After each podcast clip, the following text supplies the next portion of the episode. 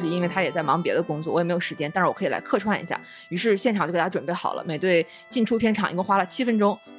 我们刚才说《零零七》这部电影经历了三次改档，那我们接下来来看一部经历了五次改档的一部片子，就是《王牌特工：缘起》。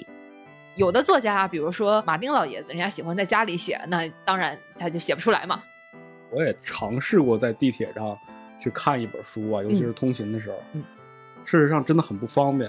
就不是说你翻书，就你连拿出那个书的那个空间都没有。你得跟你旁边站着大哥说：“大哥，你帮我举着书，你帮我翻下页。”我看完这个电影出来的时候，和朋友坐在出租车上，我们两个有一种感觉，说：“哎呀，我们是不是也可能就只是这个 巨大世界的一个 NPC？”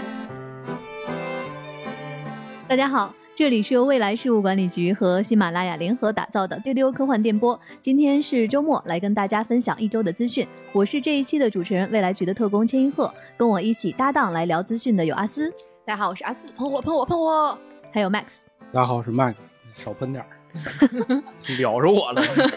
刚换的发型一天。说到这一周。有一个新片，Max 跟阿斯都去看了，相信有很多丢丢的听众朋友们也都看了，就是《失控玩家》。哎，怎么样？喜欢吗？你先说喜欢吗？哎，喜欢喜欢，那那就好，不打架了这种。来跟大家分享一下看完《失控玩家》的感受吧。《失控玩家》，我们丢丢从出预告、出定档海报，然后他们不停的改档，然后出改档预告、改档海报，一直都在关注，然后终于在上个周末看到了。我个人还是很喜欢的，因为就是带给了我一个许久没有得到的在大荧幕里的一种轻松愉悦的观影体验啊！我看到好多看完这部片子的观众都有这样很正向的一个口碑，就看完之后很快乐。对，因为这其实是一部很游戏化的电影，打游戏嘛，大家很多还是为了这种。快乐呀和爽感去的，那这部电影有相似的感受，其实就是讲在一个开放世界的游戏当中，NPC 觉醒的故事。那我们的这个小贱贱死侍瑞恩·雷诺兹，他扮演的就是这个觉醒的 NPC 盖。觉醒之后呢，发现自己身处在一个游戏的世界，而让他觉醒的这个关键因素，是因为他爱上了这个游戏当中的一个玩家。呃，随这个之后展开的一段很浪漫、很刺激又很惊险的一段故事，爱情故事。哎，爱情故事。然后它其中里面有非常非常多大量的游戏的、影视的、呃，欧美文化的一些梗。看的就是目不暇接，让你觉得就很刺激、很爽。而且我觉得这个电影它也没有很想讲述给你一个什么道理，嗯，就是这种没有教育意义的电影吧，反倒让你看就很轻松。我就只是抱着一个去看电影，想两个小时开心一下的心态去的。我有一个感觉，就是在疫情之后，其实我们很长时间没有在电影院里有过这种就是哈哈大笑的感觉了。就是这段时间来讲，上映的都是比较什么历史的，或者是关于一些就是。纪实类的电影比较多，所以说我们在电影院里回忆那个曾经在哈哈大笑的，还是在 那年去看《复联四》的时候。哎呀，太久了。对，因为好久没有看到这么爽的片子了。然后也是当大家能够有一起的那种就是共鸣的时候，你就觉得那个快乐是加倍的。对对对，因为我到现在还没有看哈，里面有大量的梗和一些桥段，你们可以讲一讲都有哪些吗？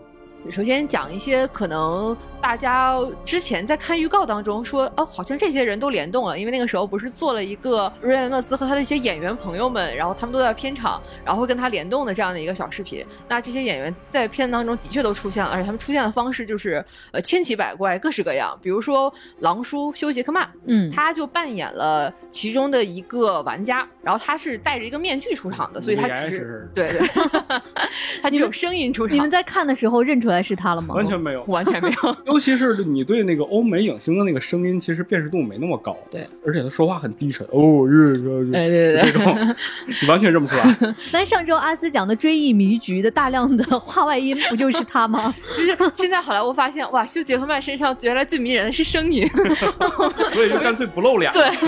然后呃，在这个片子里还有，比如大家喜欢的缇娜菲，是美国一个很有名的一个电视演员。哎，电视演员，他在剧中演了一个非常有意思的角色。我其实看电影的时候也没意识到是他，他演了一个宅男的母亲。在那个宅男一直在打游戏的时候，他疯狂在后面拖地，然后一直在干扰他的儿子打游戏，很像我们那个 宅男的妈妈都是这样的。然后在后面大吼大叫啊，快出来吃饭，你把把袜子快洗了。然后他饰演了这样的一个，还有一个可能大家都看到的时候，就是全场惊呼，就是美队克里斯埃文斯。然后他出场的方式很不一样，是在剧中的这个男主角，他和一个反派两个人在这打斗的时候呢，因为是游戏嘛，你有很多很多的装备。这个男主突然间从他的游戏界面选择了一个装备，是什么呢？是美队的那个盾牌。哎呦，那一瞬间就。而且响起的还是复联的那个背景音乐，当当当当 的那个声音。然后下一秒镜头是什么呢？就是美队这个演员本身克里斯·埃文斯他出现，说一声啊，这什么鬼？英文是一句 What 啊？哎。然后据说我后来看幕后啊，就是美队这个演员当时就恰好在他们拍摄电影的城市波士顿。然后他说，其实因为他也在忙别的工作，我也没有时间，但是我可以来客串一下。于是现场就给他准备好了。美队进出片场一共花了七分钟，然后就客串结束了这场戏。咱们之前也提到说会有这个漫威当中的人物出现嘛？对，当时我们还猜想是不是以真的这个形象出现？嗯啊，但还好，就是它是有真的道具出现，但没有真实的人物出现。很巧妙，因为整个电影是一个游戏的感觉嘛，所以你用游戏装备，然后是美队的盾牌，就非常妙。对，然后另外一个漫威的角色出现就是一个胳膊啊，绿巨人的手 是吧？对，对，哐的一下就抡过去了。但这里边我有一个，就我发现彩蛋不能算彩蛋吧？我觉得算是一种就是。全有粉丝非常啊喜闻乐见的一个场景，哎，就你不觉得那个大 boss 打这个主角的时候，特别像魔山在摁那个红毒蛇吗？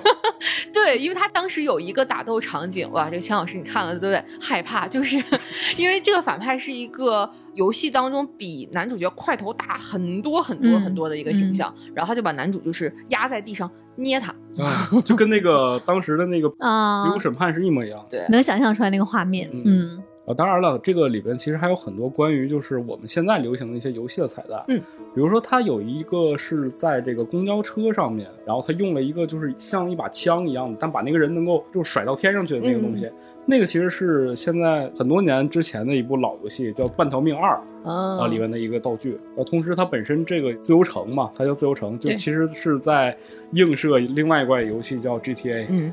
就圣洛都，包括同时里边还有很多像那个捡雪包之类的设定啊，包括还有一些完成什么一些特殊的道具，穿上鞋就蹦特别高这种，其实都是我们这个流行文化当中非常常见的一些游戏的一些。道具。我看完这个电影出来的时候，和朋友坐在出租车上，我们两个有一种感觉，说：“哎呀，我们是不是也可能就只是这个 巨大世界的一个 NPC？” 然后你不想把旁边那人眼镜摘了，看一看我们俩看到世界是不是一样的，是吧？我看很多看了这个片子的观众都说：“哎呀，太喜欢瑞恩·雷诺兹了，因为这个片子目前在国内的票房跟口碑都特别好，票房已经破了两亿人民币。然后小贱贱又亲手写了一个海报，大家都说：哎。”这一版的失控玩家，这一笔一画的比上次进步还大。对，嗯，中文还是要练习啊，汉字书写 可以练习。因为这个电影我没有看哈，就是大家在局里面讨论的时候，我还问大家，如果我去看的话，我不了解这些梗，我会不会就是 get 不到你们说到的这些快乐？大家说不耽误。真的不耽误，嗯，对。其实很多人现在可能听这个节目的人也没有去看啊，对，嗯，但是我觉得就是还是推荐大家去看一下，因为毕竟这种片子在国内这两年来讲非常的少，所以说大家能够去感受一下这种氛围，其实挺好的。而且确确实实啊，我们虽然说有很多彩蛋或梗，但完全不影响你去理解它的这个剧情演了什么，对，这些都是不影响的。因为它故事的主线其实如果。剥离游戏 NPC 觉醒这一层，它其实是一个程序员写给他暗恋对象的一封情书，是个爱情故事，朋友们。所以就算是不懂说游戏梗或者是一些欧美文化梗，你至少懂爱情吧？对，是吧？或者向往爱情吧？起码我觉得这个它的故事也很完整，然后你一些观影的预期也基本上得到了满足，还是很值得一看。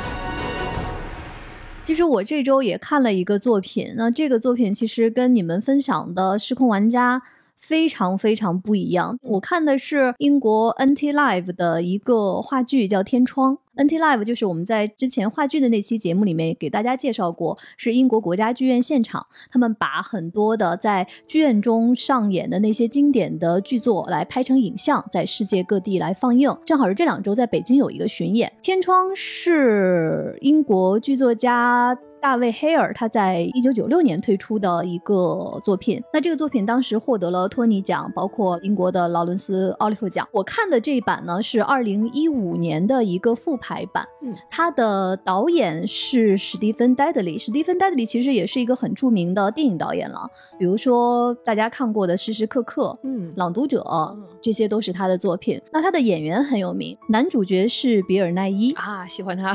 他演过什么呢？其实，在大家就是神秘博士特别喜欢的梵高的那一集里边的那位讲解员就是比尔奈伊，然后包括像《时空恋旅人》、真爱至上，对《海盗电台》，对对，就是那位瘦瘦的那位英国老先生，对，嗯。然后女主角呢，也是大家非常喜欢的英国的女演员，她叫凯瑞·莫里根，嗯。嗯，这个《天窗》是凯瑞·莫里根的第一部话剧啊。我为什么非常非常喜欢这个作品啊？就是它给我的感受就跟刚才两位说的《失控玩家》，它在形式上非常不一样。比如说刚才你们说《失控玩家》，可能它就是一个简单的一个快乐，但是电影这种艺术形式，它能借助于音乐。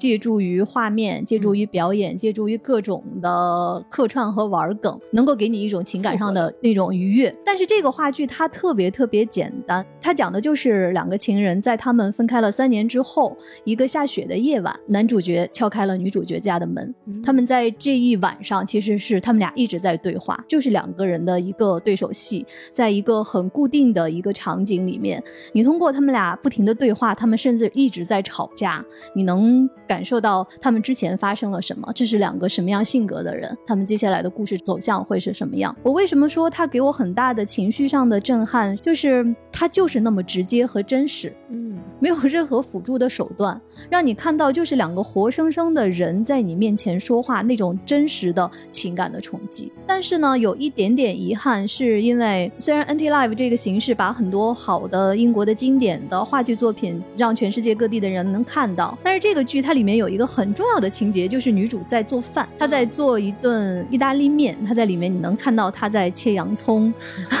在切奶酪，在怎么煮她的面。其实我看到一些评论说，当时在现场演出的时候，你真的能闻到这个食物的味道。它是现做的，是吗？对，就是她就是在舞台上做饭，你还能听到那个油呲啦呲啦的声音，就是那种活生生的真实感，然后能剥开生活的那些外壳，让你。看到那些被拉扯的痛苦也好，喜悦也好，那些遗憾也好，嗯，我觉得这个是现场的那种传达，是通过影像的手法是没有办法让你感受到的。这个就特别像咱们之前录那个戏剧那一期，钱老师和。局长他们讲，就看《宝岛渔村》吧，嗯，然后之后会给包子，对，我觉得那个就那种感觉就是特别临场，然后你真实的感受到那个包子的气息，那个热乎的那个劲儿，然后他说所有人在地铁站里拿着包子那个感觉，对，就是那种情感的延续到你真实的一个世界里面。我觉得今天分享的两个作品都很有趣，就是可能失控玩家是用很多种手段。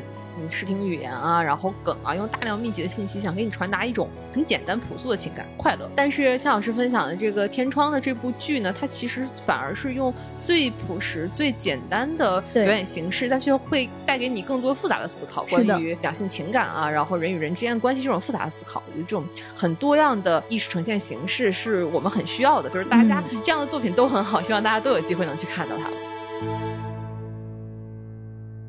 接下来是我们这周的资讯的分享。我们这周的关键词有《旺达幻视》、《零零七》、《飞屋环游记》，还有《哈利波特》。我们先来看《旺达幻视》。最近呢，二零二一年好莱坞影评人协会颁出了今年的年度奖项，《旺达幻视》获得了最佳流媒体限定剧奖。剧中反派阿加莎的扮演者凯瑟琳·哈恩获得了限定剧最佳女配角奖。那其实今年漫威推出了好几部剧集，对，《旺达幻视》、《猎鹰与冬兵》、洛基，还有现在还没有更新完的《What If》。目前看来，《旺达幻视》是在这一系列的电视剧中完成。度比较高的一部，有评论说接下来就等《旺达幻视》来冲一个艾美奖。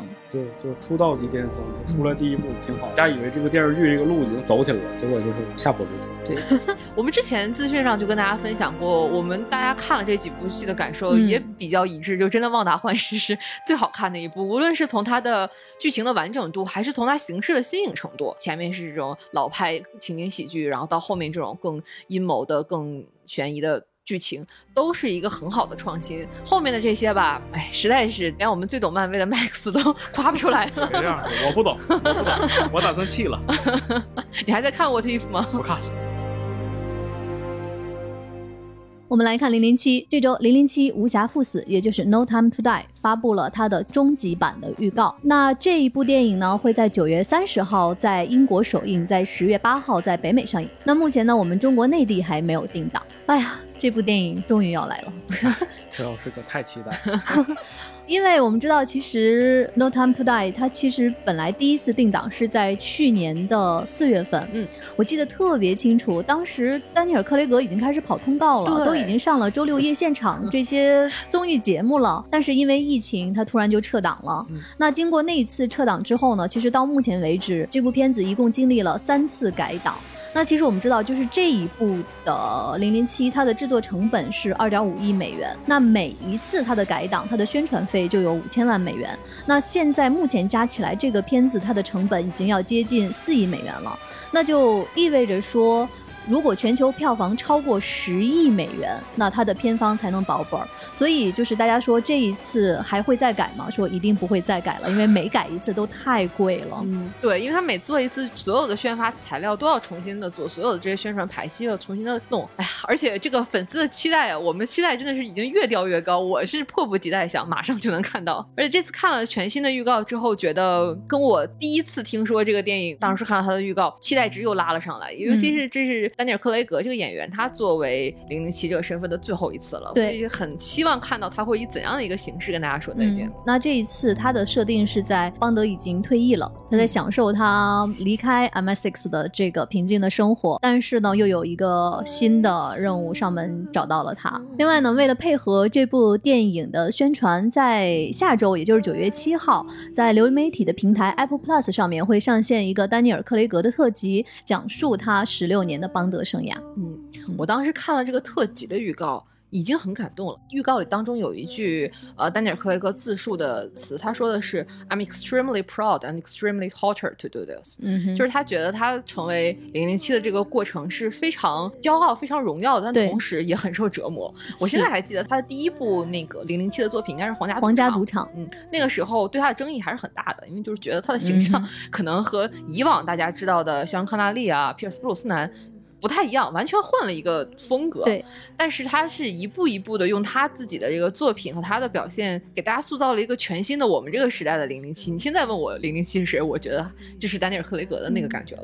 我还记得当时丹尼尔·克雷格第一次作为邦德的演员在世界面前亮相的那一幕，米高梅给他设计了一个特别戏剧化、比较起范儿的一个形式，就让他坐着一辆游艇。顺着泰晤士河，从伦敦塔桥那边，慢慢的，这辆游艇到了全球的记者面前，大家看到了他的脸，然后那会儿记者都惊呼，我记得英国有报纸上的一个标题就是 He is blonde。他是金发，竟然是一个金发的邦德。那个时候争议确实特别大。那其实除了他是丹尼尔·克雷格的最后一部邦德电影呢，这部影片它很让人期待的，也是因为他的班底。对，首先看他的导演，导演是凯瑞·福永。凯瑞·福永导过什么呢？有一个特别特别出色的美剧《侦探》，第一季的导演就是凯瑞·福永。那他的参与剧本润色的是英国特别著名的一个演员兼编剧，也是阿斯特别喜欢的菲。比沃勒布里奇，哎，Fleabag，伦敦生活，对。那同时呢，这个影片的演员阵容也是非常强大的。邦女郎还是延续了上一部《幽灵党》里面的邦女郎的扮演者雷亚塞杜，她继续在这里面来扮演马德琳斯旺。然后 M 的扮演者是拉尔夫费因斯。Q 的扮演者还是本·维世肖，哎，呃，他的反派呢是奥斯卡影帝，也就是演《波西米亚狂想曲》的那位拉米·马雷克来扮演的。嗯嗯，而且这个里面还有和克雷格之间合作、利刃出鞘的女主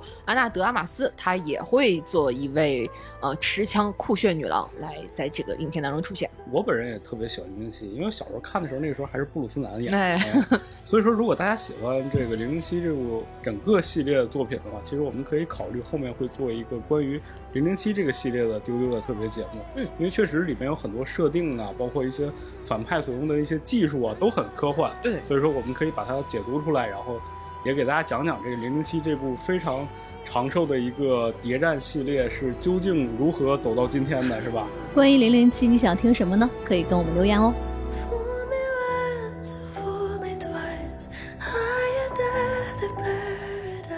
记录剧集里面的怪物比利·米利根的二十四张脸发布了预告，一共四集，会在九月二十二号在 Netflix 上线。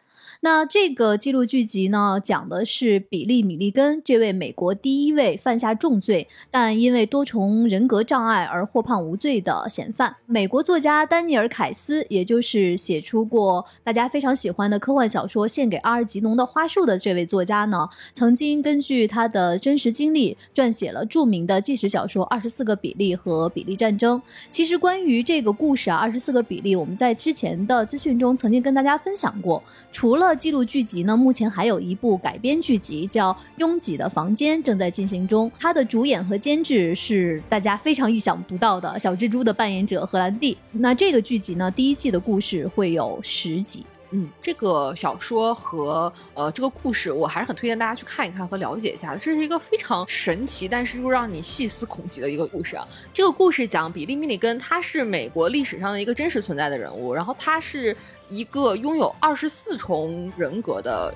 这样的一个人，所以呢，当他犯下了这个重罪之后，经过了一个漫长的辩护，最后他获判无罪，就是因为法官判定说，犯下这个重罪的并不是比利这个人，而是他分裂出的另一个人格。当时这个案子引起了很大的争议，直到今天还不断的有人再去探讨说，这一切是不是都是他的一个表演，他是不是用这种表演的形式来为自己脱罪。然后这个 IP 其实一直在好莱坞好像也很受关注，之前有新闻就是小李子啊，莱昂纳多他非常非常喜欢这个小说，对，他说啊，我为这个角色准备了二。十年我也要拍一个这个电影，但是后来，对，就搁浅了。那个时候他正好就是在那个非常的想要去获得奥斯卡金像奖的那个时间段，对，所以他就想要挖掘一些特别能够展现自己演技的那些角色，嗯，尤其是像这种多重人格，他特别考验演技。是的，对。但是荷兰弟要演，我就觉得简单点吧。但是我又觉得，其实我后来在看包括这个纪录片的预告以及一些东西的时候，我觉得其实荷兰弟说不定能演得很好。因为你们如果去看这个纪录片预告和历史当中真实的这个人，就是比利这个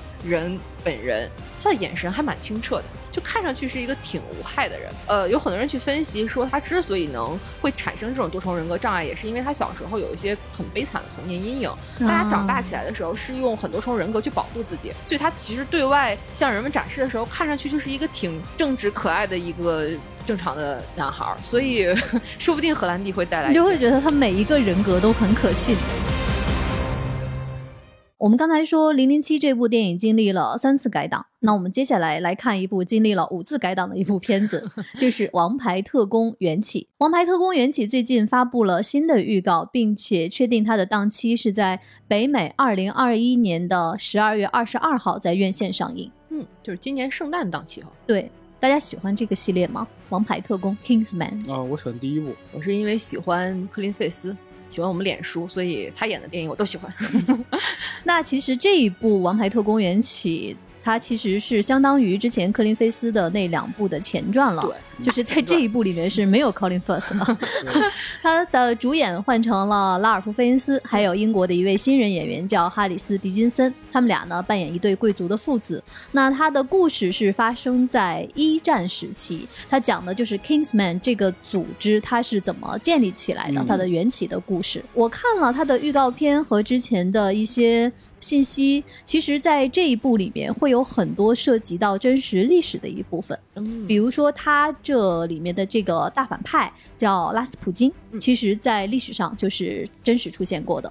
然后另外呢，在这里面，杰玛阿特登其实就是在《量子危机》那部零零七作品里面的一位邦女郎。嗯，在这部电影里面，她是女主角，她扮演的是一位双面间谍。那这个间谍在历史上也是真实出现过的。哦，所以这其实并不是一部完全的呃虚构的作品，它反而是有一些真实的历史元素在里面的。是的，嗯。这个反而把这个世界观塑造的更为可信，因为我当时看《王牌特工》的一二部的时候，嗯，就是是觉得挺有意思的，因为他说我们是一个独立于呃这个国家之外存在的这样的一个情报机构，然后我们怎么去培养你？它更多像是一个年轻人如何成长，然后成长为一个 Kingsman 的故事。那其实这个把它放在一个更大的历史背景当中，会尤其是想想发生在英国这样 历史悠久的地方，就会觉得有更多的可能性。对，但是我。被它吸引的主要原因还是因为它的这个打斗效果，就是做的非常的流畅。对，然后同时他的这个西装笔挺这一身衣服也特别帅啊。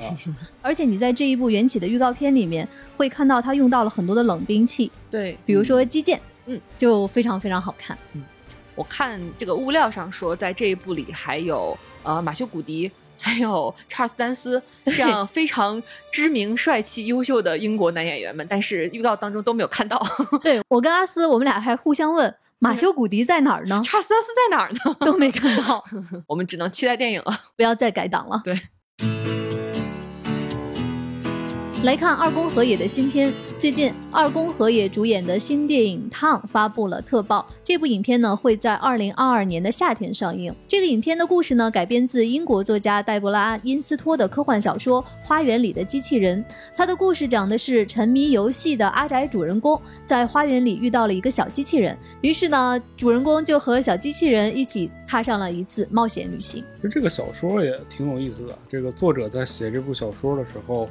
他的灵感来源其实是他家这个花园里来了一个小男孩儿，就是他邻居家的孩子过来了，然后在他的花园里玩儿，然后你就发现这两个人的沟通其实特别有意思，就是一个人其实是三十多岁，他处在一个就是对于这个事业的焦虑期，嗯，另外一个小男孩儿他是一个非常单纯的，他正在处在一个成长的时期，他对这个世界很向往、很懵懂的一个时期，然后两个人之间这种这种陌生的交流，然后迸发出来的一些很有意思的这些对话。给他创作灵感去写这样一个故事，所以说他这个故事当中这个小的机器人设定上来讲就特别像一个小孩儿，他会追蝴蝶，他会在这个花园里玩，他会对这个世界产生好奇，但同时他又是一张白纸，他就是空白的，他做的每一件事情，他遇到的每一个人都是在这张白纸上写下他自己的痕迹，嗯，所以说这两个人在人生的旅途上相遇之后，去寻找一个相当于说。这个大人去寻找答案，而这个小孩是寻找一个生活的目标，嗯，寻找自己。对，所以说这个故事其实还挺有意思的。而且这个机器人设定上来讲，就它区别于很多机器人，它其实是一个幼稚的机器人，它没有那么成熟。所以说他在做很多事情的时候，你也不会觉得它很奇怪。嗯嗯，然后这就是一个好的机器人设定嘛。大家也可以听一下我们。对。我我们在这周二播出了一期工商鉴定室的内容，不知道大家听了没有？就是局长、船长跟前辈他们缠着绷带跟大家聊的这一期，就是讲了一些在科幻的创作中，你怎么能够来创作一个更与时俱进的机器人？对，嗯，很有意思，推荐大家去收听。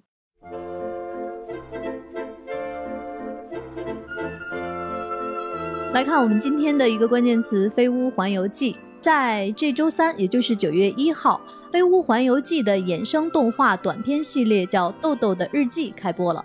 豆豆其实就是《飞屋环游记》里面的那只胖胖的金毛狗蛋。对，这个衍生剧集呢，是记录豆豆在他家里面后院的一个日常拆家生活 啊。大家看预告片了吗？特别特别可爱。在《飞屋环游记》里面的卡尔老爷爷，还有狗狗豆豆以及小罗都会出演。另外，这里面还会有一只松鼠。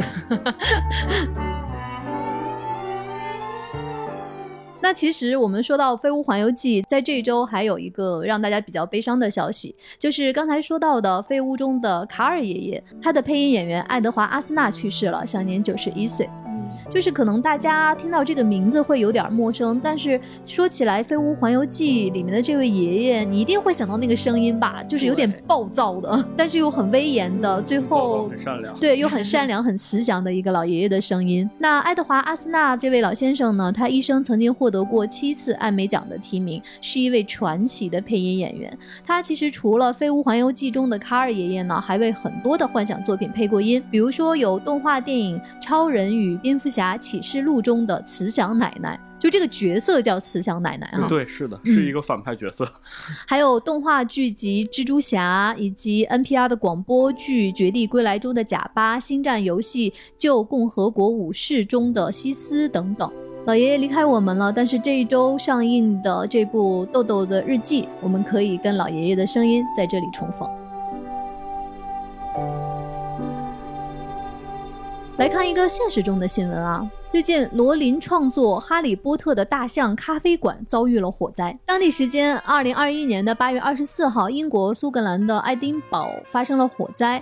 那现在呢，大象咖啡馆就是烧毁严重，已经暂停营业了。哦，我觉得就是当时哈利波特的粉丝看到这条消息，真的是大家非常非常的震惊和悲伤。我不知道我们的听友里面有没有去过苏格兰，去过大象咖啡馆，因为咖啡馆的老板和罗琳是朋友，所以当初在罗琳开始创作哈利波特的时候，他。专门借给罗琳一间房间来写作，那这个房间呢就一直被保护了起来。这二十多年过去了，在大象咖啡馆里面贴满了罗琳当年在这儿写作的照片，还有哈利波特的各种新闻简报，还有霍格沃茨的校友们来打卡的留言。就是那个房间就一直保留着，就是二十多年前的样子。就是在哈迷心中，这是一个魔法开始的地方，对，一个朝圣地，哈利波特诞生的地方，对。咖啡馆店的老板表示说，可能还要几个月才能重新建好。嗯嗯。其实很多作家都会选择在咖啡馆啊，或者一些酒馆啊这样的地方来写作。一是可能是换了一个环境，二是可能有一些咖啡啊、酒精啊这样这些东西的辅助，能够更好的帮助自己去创造那些幻想世界或者自己想象当中的世界。有的作家，比如说马丁老爷子，人家喜欢在家里写，那当然他就写不出来嘛。有的这个一般的到咖啡馆的 和酒馆里写的，就会写的可能比较顺畅一些。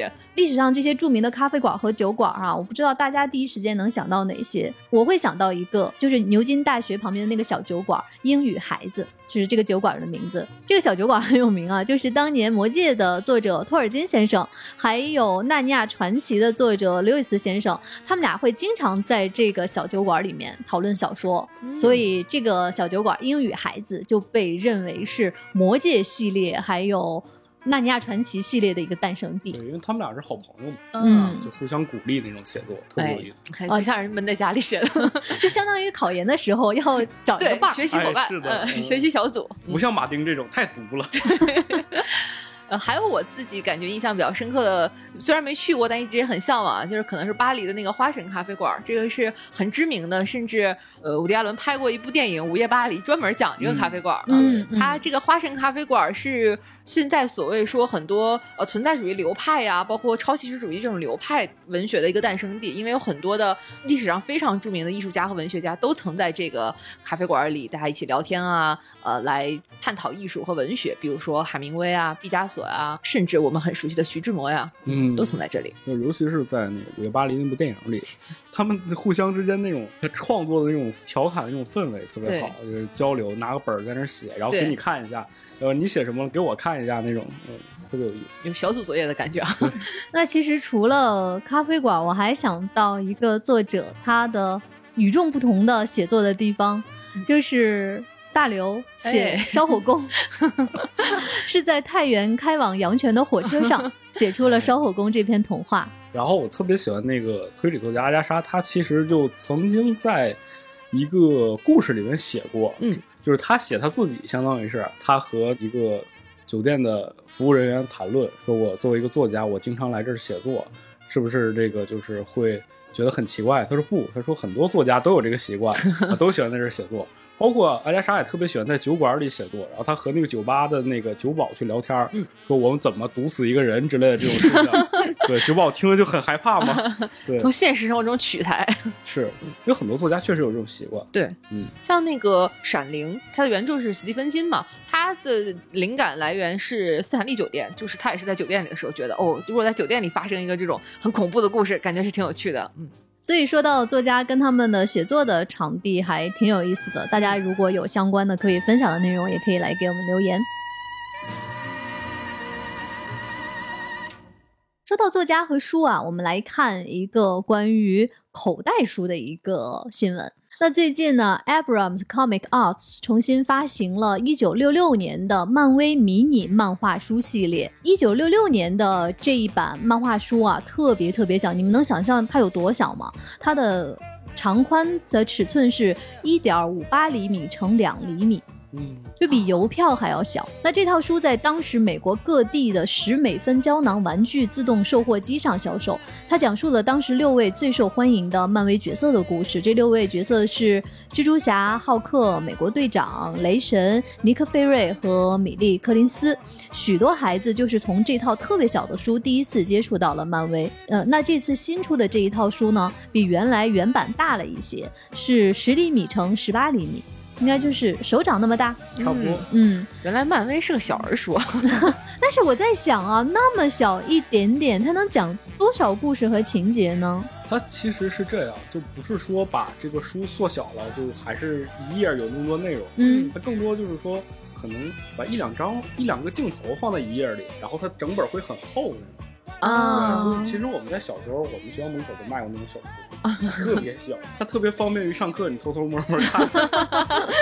对，可能漫威当时也是考虑这种情况吧。哦，刚才 Max 这么说的话，就想到小时候经常看到，比如说那个书店的收银台呀，或者哪里会有那种特别那种一丁点儿大那种小小的口袋书。而且小的时候看电影啊，尤其是外国电影，你会经常看到外国人他们手上会拿那种特别特别小的书，就是巴掌那么大。比如说在公园。里啊，或者在车上看，对。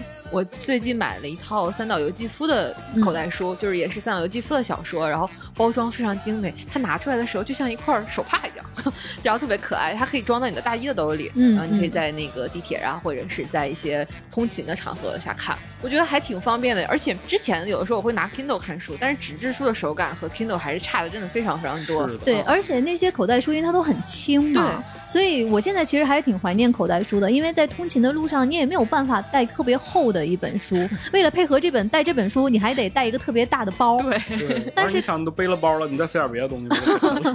那其实现在来讲，就是我也尝试过在地铁上去看一本书啊，尤其是通勤的时候。